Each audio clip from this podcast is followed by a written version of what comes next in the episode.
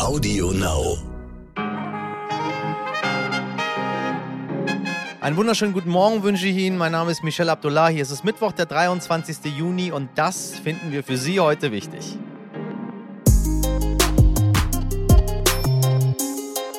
Jetzt sind wir schon 41 Folgen alt, meine Damen und Herren. Und wie ich finde, in dem Alter, in dem man auch mal Tacheles reden kann, über die Delta-Variante zum Beispiel, die bis vor kurzem, so ich mich recht erinnere, indische Doppelmutante hieß und die natürlich eins macht, nämlich sehr, sehr nervt aber von der wir uns nicht kleinkriegen lassen. Mit Till, der als Frau fast den Sprung zum Fußballprofi geschafft hätte, inzwischen 36 Jahre alt ist, glücklich als Mann lebt und für den Ausgang der Regenbogendiskussion absolut kein Verständnis hat.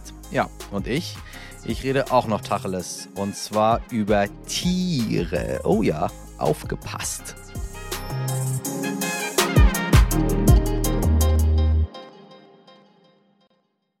So, jetzt erstmal gute Nachrichten, was die Delta-Variante betrifft. Seit gestern ist klar, der Impfstoff von BioNTech schützt auch gegen die neue Virusvariante. Das sagt der Chef Ugo Shahin auf der Hauptversammlung des Unternehmens. Der Haken daran, wir sind noch weit weg von einer Herdenimmunität. An einem Land können wir beobachten, was uns wohl noch blüht, Großbritannien. Dort war man eigentlich schon so weit wie wir hier, doch nun ist die Inzidenz wieder bei 100. Wie die Lage ist und was das für die Menschen vor Ort bedeutet, bespreche ich mit meinem Kollegen Ulrich Oppold. Er lebt mit seiner Familie in London, berichtet als Korrespondent von dort und dürfte das Land aktuell nur mit einer Sondergenehmigung verlassen. Moin Ulrich, schöne Grüße nach Großbritannien erstmal hier aus Hamburg. Ich bin da nicht weit weg. Ja, schöne Grüße nach Hamburg. So, sag mal, wie schaut's aus? Ihr seid ja ein bisschen vor uns. Ich, ich dachte mal, ich mache mal so eine kleine Zeitreise heute, weil ähm, in Großbritannien ging ja alles so ein bisschen früher, wurde geöffnet, dann hat erst Herr Johnson hat ein Bierchen getrunken und dann äh, hat Prinz Charles ein Bierchen getrunken und plötzlich war, waren die Straßen voll und wir in Deutschland waren sehr neidisch. So, jetzt haben wir das auch bei uns. Ähm, alles wieder offen, alles wieder schön. Und bei euch in Großbritannien gibt's jetzt ganz bedenkliche Sachen, die gemeldet werden. Deswegen wollte ich mal horchen, du als Mann in der Zukunft, wie sieht bei euch die aktuelle Situation aus, nachdem ihr gelockert habt? Ja, die sieht wirklich alles andere als gut aus, die Situation hier in Großbritannien. Wir hatten uns ja im Mai so gefreut, da hatten wir einstellige Inzidenzwerte, genau wie jetzt auch in Deutschland.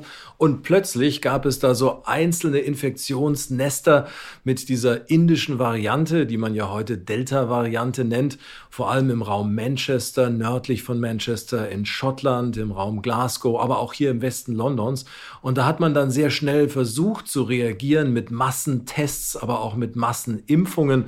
Da war sogar die Armee im Einsatz, da sind die Soldaten von Haustür zu Haustür gegangen, haben die Tests verteilt. Alle über 18 durften sich dann auch so schnell wie möglich impfen lassen. Da wurden Stadien geöffnet, um die Menschen dort eben in einem Wettlauf gegen die Zeit, gegen diese neue Variante auch zu impfen. Aber das hat leider alles nichts gebracht. Sehr schnell, rasend schnell muss man sagen, hat sich dieses Virus, diese neue Mutation weiter ausgebreitet in ganz Großbritannien, so dass wir jetzt ganz schlimme Inzidenzwerte haben. Zum Beispiel in der Stadt Blackburn nördlich von Manchester liegt der Inzidenzwert heute über 530.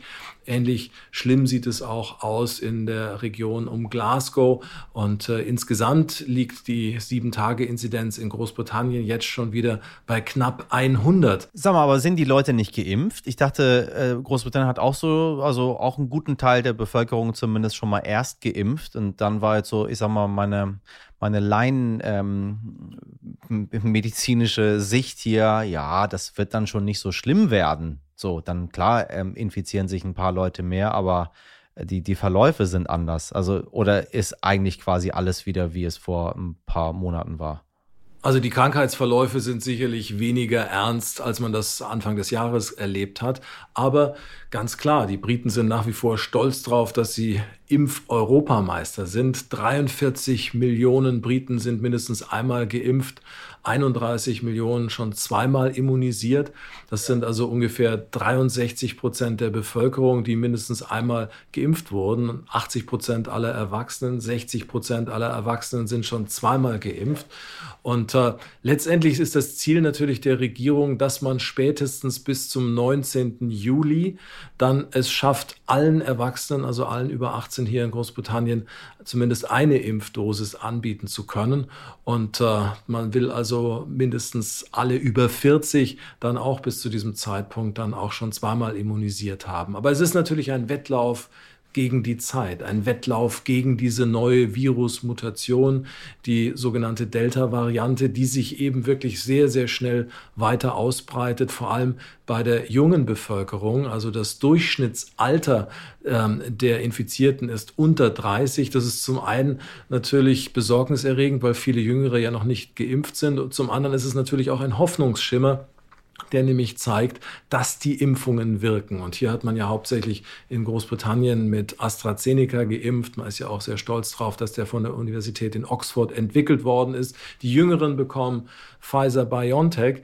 Und äh, da ist sogar die, die Wirkung bei diesem Pfizer-Impfstoff, gerade bei den Jüngeren, sogar gegen die neuen Varianten noch höher einzuschätzen. Also hier will man weiter so schnell wie möglich impfen, um diese neue Virusmutation so langsam aber sicher unter Kontrolle zu bringen.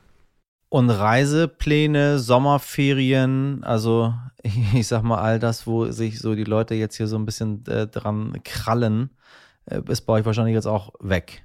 Oder kommst du, da, kommst du da überhaupt raus? Nein, also da ist überhaupt nicht dran zu denken. Also wenn man Brite ist, ist Reisen äh, im Moment äh, gar nicht möglich, nach Deutschland einzureisen. Auch nach Deutschland als deutscher Staatsbürger braucht man einen triftigen Grund und muss dann in 14-tägige strenge Quarantäne und dann auch bei der Rückreise ja nochmal hier dann mindestens fünf Tage in Quarantäne. Also das macht überhaupt keinen Sinn. Erlaubt für Briten ist im Moment vielleicht Gibraltar. Ähm, oder die Falklandinseln. Auf der Südhalbkugel ist allerdings gerade Winter.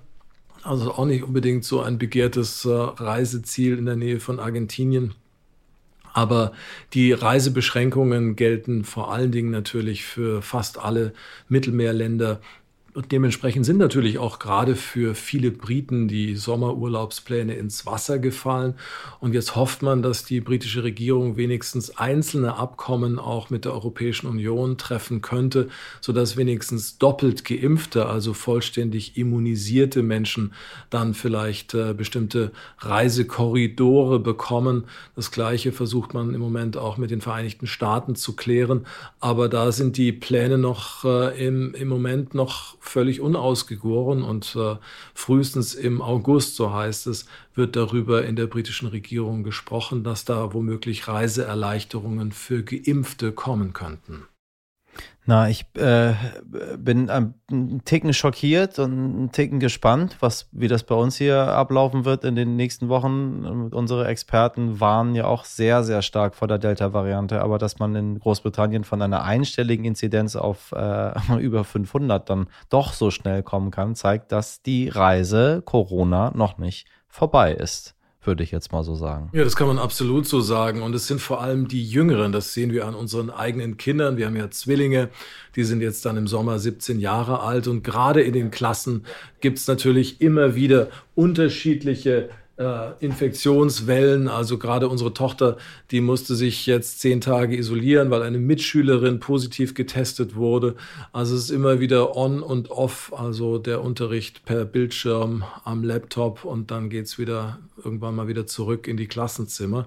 Aber gerade die jüngeren Leute, ähm, die Teenager, die haben sicherlich sehr gelitten. Auf der anderen Seite sieht man natürlich auch gerade hier, ähm, nachdem ja gelockert wurde, ähm, wie sorglos sorglos da eben auch viele dann äh, plötzlich miteinander wieder umgehen. Da werden also sehr schnell dann die Hygiene- und Abstandsvorschriften über Bord geworfen. Und wir haben das ja hier erlebt, gerade im Mai, als dann die ersten Straßenpartys wieder losgegangen sind, als die Menschen rausgegangen sind, sich draußen wieder treffen durften. Da waren ja nicht nur an den Stränden, sondern gerade auch hier in London waren natürlich Tausende unterwegs und äh, haben also die Nacht zum Tage gemacht. Und das ist eben eben die große Gefahr, dass man dieses Virus unterschätzt. Und ich glaube, das hat man hier sicherlich auch unterschätzt. Und das liegt wahrscheinlich auch ein bisschen an der Politik. Denn eigentlich äh, sollte man ja annehmen, dass äh, Indien Da wusste man ja, dass diese neue Mutation um sich greift und da hätte man eigentlich viel schneller auch strenge Reisebeschränkungen für indische Staatsbürger hier in Großbritannien verhängen können. Das hat man dann womöglich nicht gemacht, weil ein Staatsbesuch von Premierminister Boris Johnson bevorstand, der eben ähm, ursprünglich Ende April stattfinden sollte. Da wollten die Briten mit den Indern über neue Handelsbeziehungen sprechen nach dem Brexit.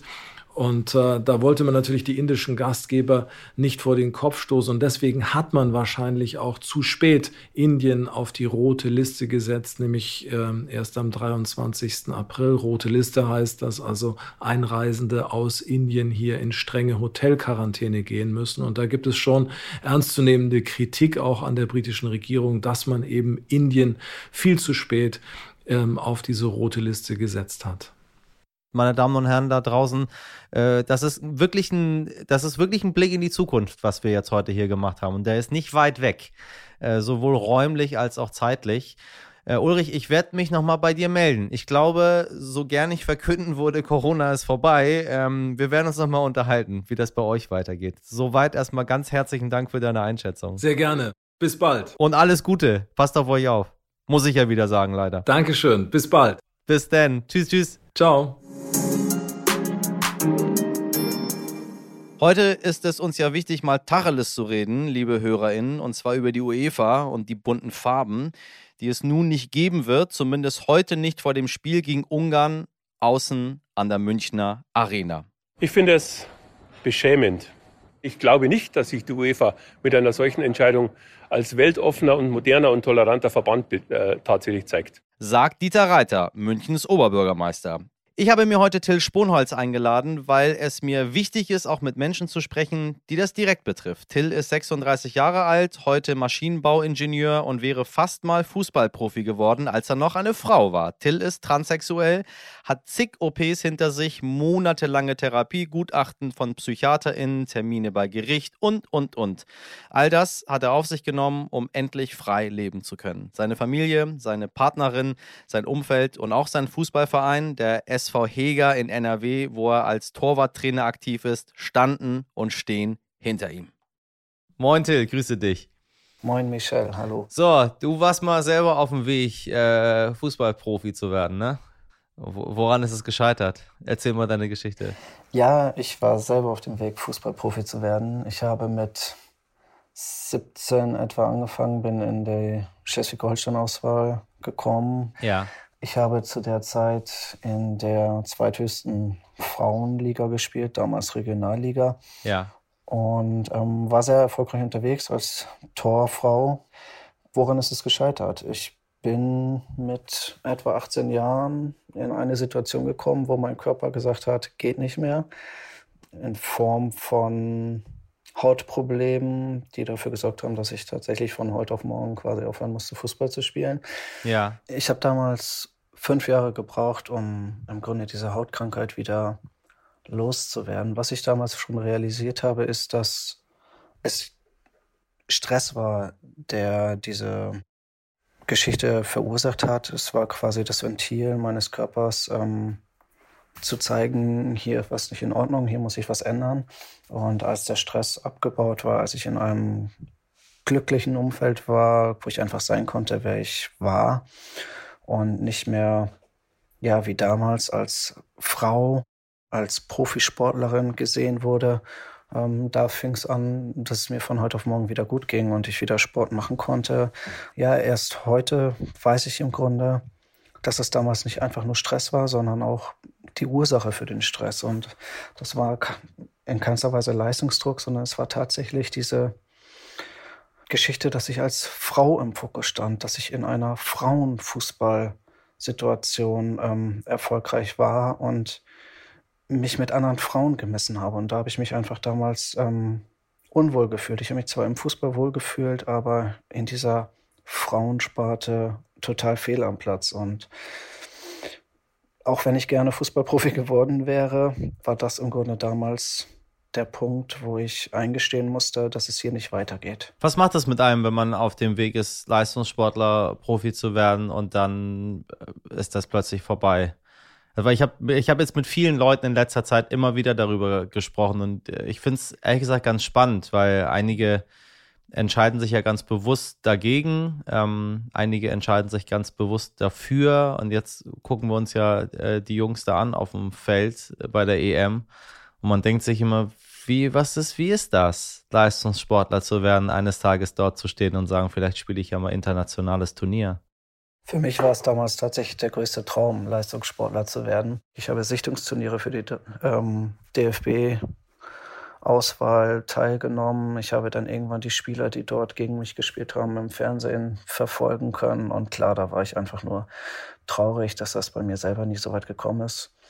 Heute bin ich drüber weg. Heute ähm, sind selbst die Leute aus meinem Alter so langsam am Karriereende oder schon im Karriereende. Ja, Jetzt ist es so, dass ja Sport äh, einmal die sportliche Seite hat und Sport hat ja immer auch eine politische Seite. Also einmal durch die, durch die Millionen und Milliarden Menschen, die dem zuschauen, durch die permanente Berichterstattung, durch, na, durch das ganze Augenmerk, was drauf ist. Und jetzt haben wir die Diskussion um ja, die Regenbogenlichter in der Allianz Arena, ja oder nein. Ähm, der DFB sagt das, die UEFA sagt das, äh, Manuel Neuer macht hier. Ähm, und Viktor Orban steht in Ungarn, wenn wir jetzt mal über das aktuelle Spiel sprechen und sagt hier, das wäre ein Affront, das äh, äh, würde eine Beleidigung für mein Land sein. Wie, wie gehen wir damit um? Du als Transmann, was sagst du dazu? Wie gehen wir damit um? Was ist der richtige Weg, den, den du dir dafür wünschen würdest, damit umzugehen? Weil wir sind ja nichts mehr als, als, als Multiplikatoren dafür, um uns ähm, für, die, für die Rechte anderer Menschen einzusetzen. Aber wie gehst du damit um? Wie gehen wir damit um? Also wir als deutsche Nation, als DFB ähm, gehen anscheinend, also aus meiner Sicht, verkehrt damit um. Ich hoffe, dass wir zumindest noch die Regenbogen-Kapitänsbinde tragen werden. Ich finde, wir setzen ein falsches Zeichen, wenn wir hier nicht ja, ja. Solidarität zeigen und wenn wir hier nicht vorweggehen und zeigen, dass nicht nur Rassismus keinen Platz im Sport hat, sondern auch, dass Homophobie und Ausgrenzung von Transidentität, Homosexualität hier keine Chance hat. Und ähm, wir haben hier eine Bühne und aus meiner Sicht sollten wir diese Bühne auch nutzen, so wie Manuel Neuer das vorgehabt hat, so wie der DFB das vorgehabt hat und so wie es auch in der Vergangenheit in den letzten Wochen auch groß beworben wird. Und ähm, die UEFA toleriert hier, unterstützt hier Kampagnen gegen Rassismus. Die Nationalmannschaften dürfen auf die Knie gehen vor Spielanpfiff. So, wenn jetzt aber ein Manuel Neuer ähm, oder der DFB Gleichstellung für Menschen fordert, indem irgendwo Regenbogen auftauchen, dann ist es plötzlich verboten. Und das ist ähm, aus meiner Sicht ja zweierlei Maß, mit dem hier gemessen wird. Und das ist definitiv der falsche Weg, wenn Deutschland sich darauf einlässt und sagt, okay, dann lassen wir es jetzt sein, gerade gegen Ungarn. Ich bin echt traurig und enttäuscht, ähm, wenn wir diesen Weg einschlagen. Na, oder sich verstecken hinter irgendwelchen Statuten, ne? Das ist ja noch einfacher. Es gibt ja nichts Einfacheres, als zu sagen, ja, äh, wir würden ja, aber ja, wir dürfen ja nicht, uns sind die Hände gebunden, da gibt es ja so Richtlinien. Und dann sehe ich aber permanent, wie Nationalmannschaften, ähm, große Vereine, alles, was mit FIFA, UEFA, DFB zu tun hat, äh, aufstehen gegen Homophobie, gegen Transphobie, gegen äh, Antisemitismus, äh, gegen Rassismus, gegen Islamophobie. Also es ist ja äh, die, die, die, die, diese, diese, diese Spieler mit den Millionen von Followern auf Instagram, ähm, die, die werden da irgendwie weiß ich nicht, von Karren der UEFA gespannt und machen Werbung für, für, was, für was Großartiges. Und dann gehen sie aber auf den Platz und machen da weiter das Gleiche, was sie ja in dem Pressetermin vorher gemacht haben. Und dann darfst du da plötzlich keine, äh, keine regenbogenfarbene Armbinde tragen. Was macht das? Erklär mir das mal aus sportlicher Sicht. Was ist das für ein Quatsch, den wir uns da als ZuschauerInnen antun? Quatsch aus sportlicher Sicht, ja. Ähm, Ich kann es nur bestätigen. Also es ist ein Riesenquatsch und für mich ist das einfach auch nicht konsistent. Also du sagst es, wir bewerben es seit Wochen in den Medien. Die Profis stehen dort in erster Reihe und sagen keine Chance für Hass, keine Chance für Rassismus, ähm, für Zweiklassengesellschaft in verschiedensten Bereichen und jetzt scheitert es an einer Regenbogenarmbinde und für mich zeigt das nur immer wieder, dass hier noch viel Luft nach oben ist. Die Gesellschaft misst hier mit zweierlei Maß. Einerseits sagen wir, wir sind so frei, wir sind so weit und wir wollen alle gleichstellen und wir wollen nicht diskriminieren. Und gleichzeitig passiert jetzt genau das. Ähm, während ein Kniefall gegen Rassismus erlaubt ist und geduldet wird und akzeptiert und gefordert wird, ähm, ist eine Regenbogenbinde für Gleichstellung homosexueller und transidenter Personen ähm, plötzlich ein politisch nicht akzeptiertes Bewerben von Gleichstellung. Und ja.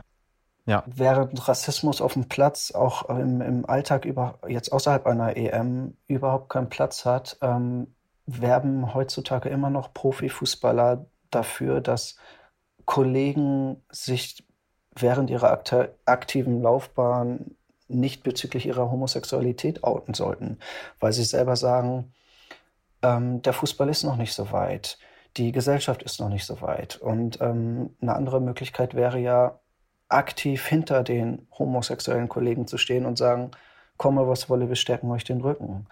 Und ähm, da ist einfach ganz, ganz groß zu spüren, dass wir zwar gerne weiter wären, aber es definitiv noch nicht sind, so traurig es auch ist. Ja. Äh, ich du, ich habe gar nichts dazu mehr zu sagen. Äh, du kannst nichts mehr hören. So, das sind Tonprobleme, die man hat, meine Damen und Herren. Äh, ich verabschiede mich von äh, Till und jetzt winke ich ihm in die Kamera. Ciao. Bis dann. Ciao. Heute nicht ich.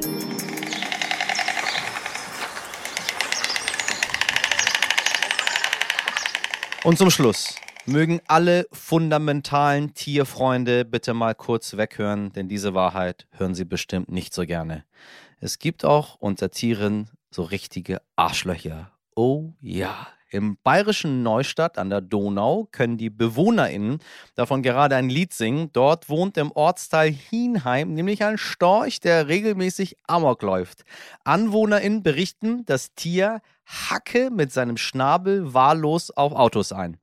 Eine Augenzeugin berichtete, wie der Storch mehrfach auf den Kofferraum und die Seitentür des Wagens ihres Nachbars eingehämmert habe.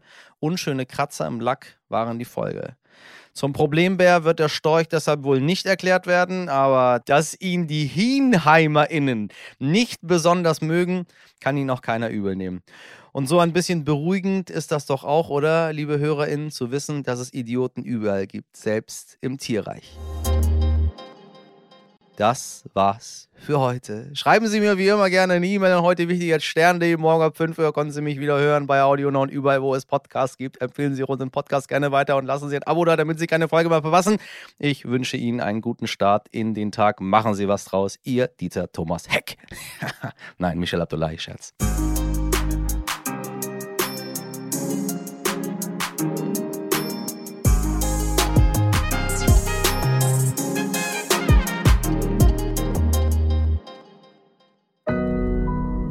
Audio Now.